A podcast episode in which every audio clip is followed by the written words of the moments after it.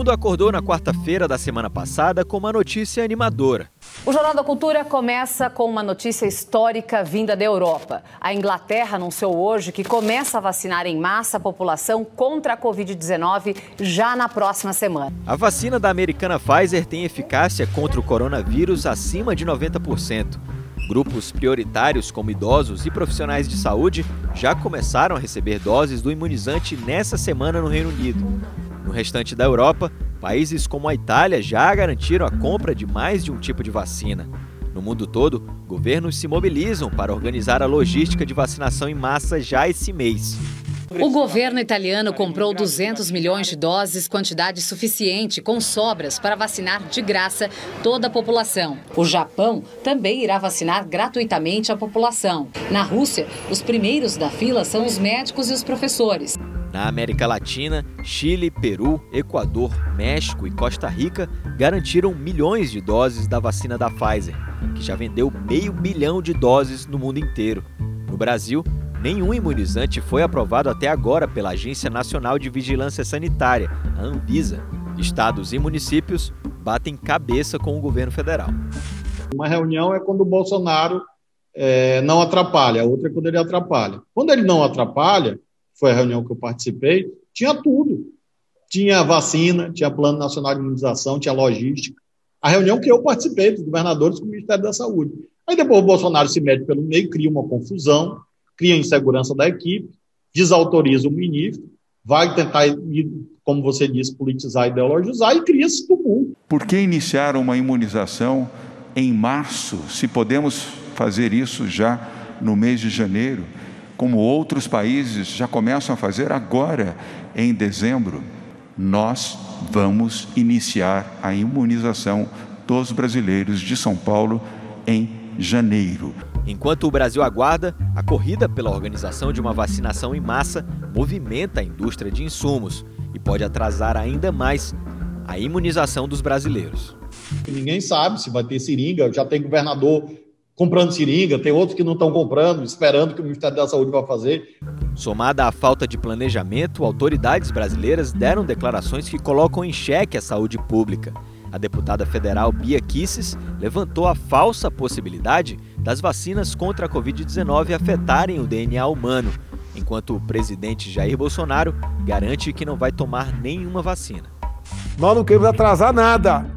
Tanto é né, que uma vez certificado pela Anvisa, qualquer medicamento, qualquer vacina, da nossa parte, imediatamente nós providenciaremos a compra e, e um programa, né, um plano nacional de imunização está praticamente pronto na saúde para a gente vacinar. Quem quer? Eu não vou perguntar aqui pro, pro Milton ou pro Nadalim, né, se eles vão tomar vacina ou não. Tá? Eu digo para vocês, eu não vou tomar. É um direito meu. Por isso, a conversa do Análise de Fato de hoje, 10 de dezembro, é com a doutora em biomedicina Melanie Fontes Dutra, coordenadora do grupo Rede Análise Covid-19. Doutora Melanie, então, aqui com a gente no Análise de Fato dessa semana. Doutora, muito obrigado pela participação aqui no Análise de Fato. Eu já pergunto é, o que já foi observado nessa vacina da Pfizer, que já foi administrada aí para dezenas de milhares de habitantes aí do Reino Unido, né? O que, que já foi observado de reação adversa grave? Elas são seguras? O que, que já dá para ter de panorama até agora? Olá, obrigada pelo espaço. Uh, sobre essa questão das vacinas, então, da Pfizer, principalmente. O que a gente observou até agora, né, durante esse processo de vacinação então, foram alguns efeitos adversos relacionados a reações alérgicas, né? Dois participantes tiveram, então, uma reação alérgica importante, mas que foram amparados pela instituição de saúde a qual eles estavam recebendo a vacina e já passam bem. Então, é esperado que, eventualmente, alguma reação alérgica possa acontecer, e é exatamente por isso que essa vacinação está se dando em ambientes de saúde. E, fora isso, durante os ensaios clínicos de fase 3, se observou efeitos muito leves, no máximo moderados, que se resolviam um dia após a vacinação ou com o uso de um paracetamol ou algum remédio desse sentido. Então, se observou fadiga, uma dor local, um pequeno inchaço no local da vacinação uh, um pouco de febre em alguns participantes, mas não foi todos. Então, efeitos moderados nesse sentido, efeitos adversos uh, severos foram muito pouco frequentes mesmo. e poder, podem estar relacionados com algum contexto específico assim dos indivíduos. Então, a vacina ela se mostra muito bem tolerada mesmo por parte dos, da grande maioria né, dos indivíduos. Então, esses seriam os efeitos que foram relatados no estudo e agora observando né, esse, essa vacinação no Reino Unido. É, dá para dizer que o vírus ele sofreu mutação, né? De dezembro de um ano para cá, de dezembro de 2019 para dezembro de 2020, ele sofreu mutação, né? A vacina ela é preparada para isso, já para atacar o vírus em suas diversas mutações? A própria vacina da Pfizer, segundo um documento de 92 páginas que foi disponibilizado para o FDA e já é disponível amplamente para a gente ler, analisar e tudo mais, mostra que eles testaram então essa vacina para um painel de várias variantes do SARS-CoV-2. Então, pequenas variações na estrutura relacionada uh, no sítio onde é importante para ele se ligar ali, infectar a célula, foi estudado então essas variantes se observou que a vacina foi capaz de abranger todas. Eles já tinham observado isso na fase 2 com um painel de 16 variantes e agora na fase 3 eles reanalisaram com essas amostras desses tantos indivíduos aí, foram 44 mil indivíduos, e observaram então que nesse painel a vacina era capaz de abranger. Então, da forma como foi desenhado, esse pedaço de proteína, que é a proteína S que compõe a spike, parece ser um local em que, ainda que nós tenhamos variantes do vírus, a vacina é capaz de abranger essas variantes. Então, nada hoje nos indica que uma variante possa aparecer e a vacina não abranger ela. É possível? É. A gente tem indicativos disso baseado em todas as variantes que a gente já conhece do vírus? Não. Então a gente pode manter uma certa calma e seguir fazendo uma vigilância para caso uma variante aparecer, atualizar nossa vacina, já tomar as medidas necessárias. Essa pessoa que tomou a vacina lá no Reino Unido nessa terça-feira, ela continua sendo um vetor de transmissão? Ela pode transmitir a doença ainda?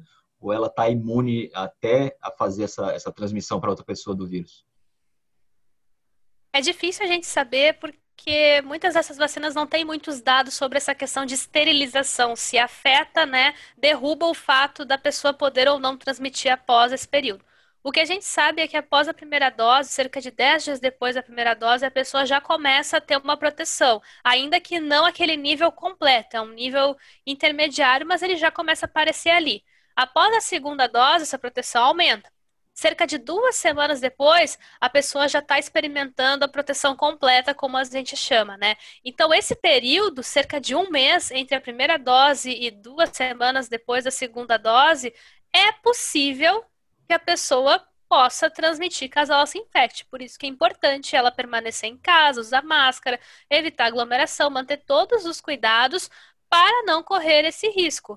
Esse risco existe? Existe, porém ele não foi evidenciado, né? A gente não sabe se a vacina teria essa amplitude de poder esterilizar a ponto da pessoa não transmitir de forma alguma. A gente sabe que a vacina evita a doença, a pessoa ainda que se infecte não vai desenvolver a doença, né?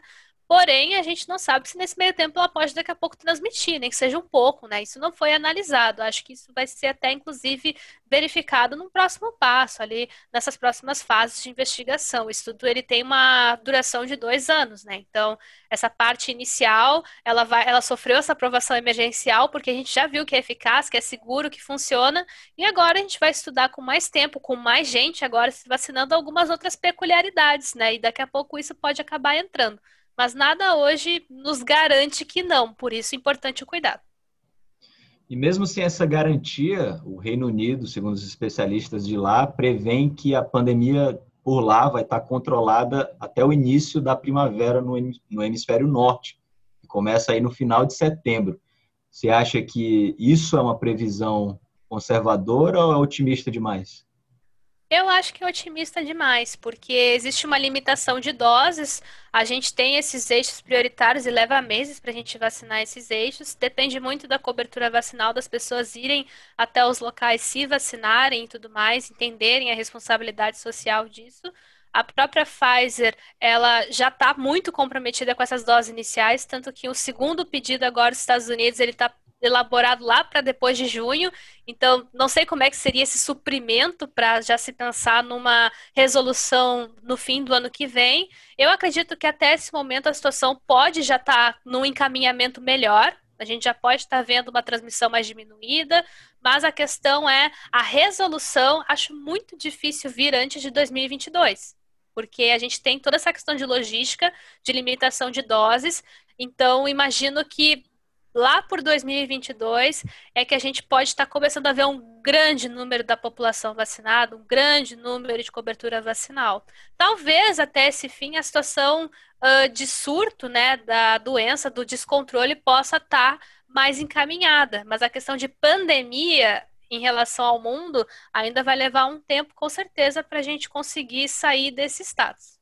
Você falou justamente dessa, dessa cobertura vacinal, né? Aqui no Brasil, a gente tem visto a cobertura vacinal diminuir bastante.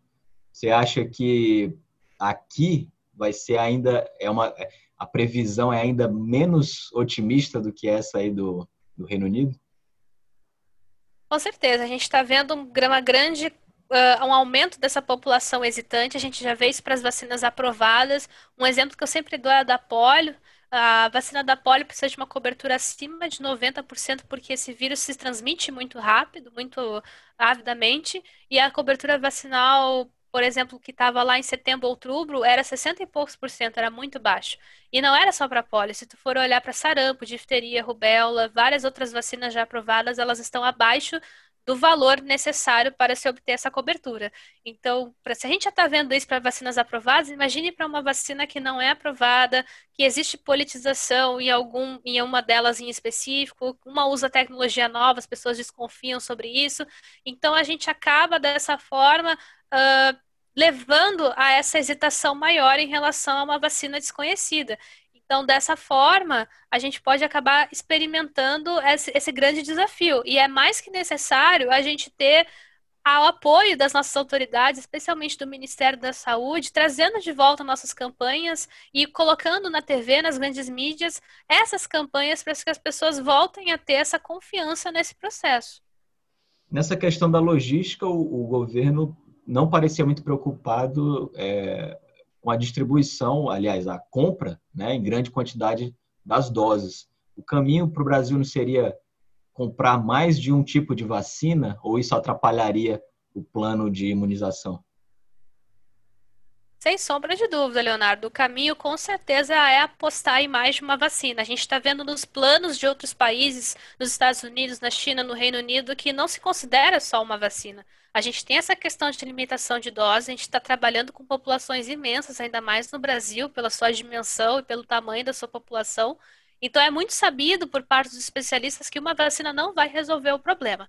E para a gente conseguir administrar isso na curto prazo, é importante ter diferentes vacinas ali para poder cobrir. Ah, a gente comprou os lotes dessa e essa vai poder fornecer daqui a seis meses de novo. Então a gente faz acordo com essa outra para nesse período daí receber lotes. Então a gente vai estar tá sempre tendo lotes ali disponível para vacinar as pessoas das diferentes faixas de prioridade.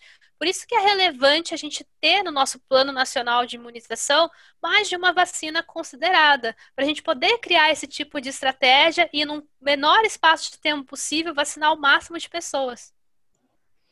O Ministério da Saúde tem dito que, no General Pazuello, tem dito que uma vacina para ser aprovada na Anvisa a partir de agora, a partir dessa semana, ia demorar ainda 60 dias. Qual seria o risco aí desses governadores que estão querendo ir ao STF para passar por cima da Anvisa e pegar essas vacinas que já foram aprovadas em outros órgãos de outros países e começar a aplicar na sua população? Isso teria risco? Em primeiro lugar, a gente tem que esclarecer que na lei da Covid, uh, que é a 13979, se eu não estou muito enganada, mas é a lei da Covid, se botar isso no Google já aparece a lei certinho. A lei da Covid fala que a Anvisa tem 72 horas para emitir um parecer após a submissão. Então, após essas 72 horas, é possível daí pedir essa aprovação emergencial caso não seja emitido esse parecer. E ainda, a gente pode solicitar autorização da Anvisa caso essas vacinas já tenham sido aprovadas em órgãos do exterior, como o FDA, por exemplo. Então, vamos supor que uma vacina foi aprovada pelo FDA, eu posso já solicitar para a Anvisa essa autorização, ainda que ela não tenha registro aqui no país, isso também é possível.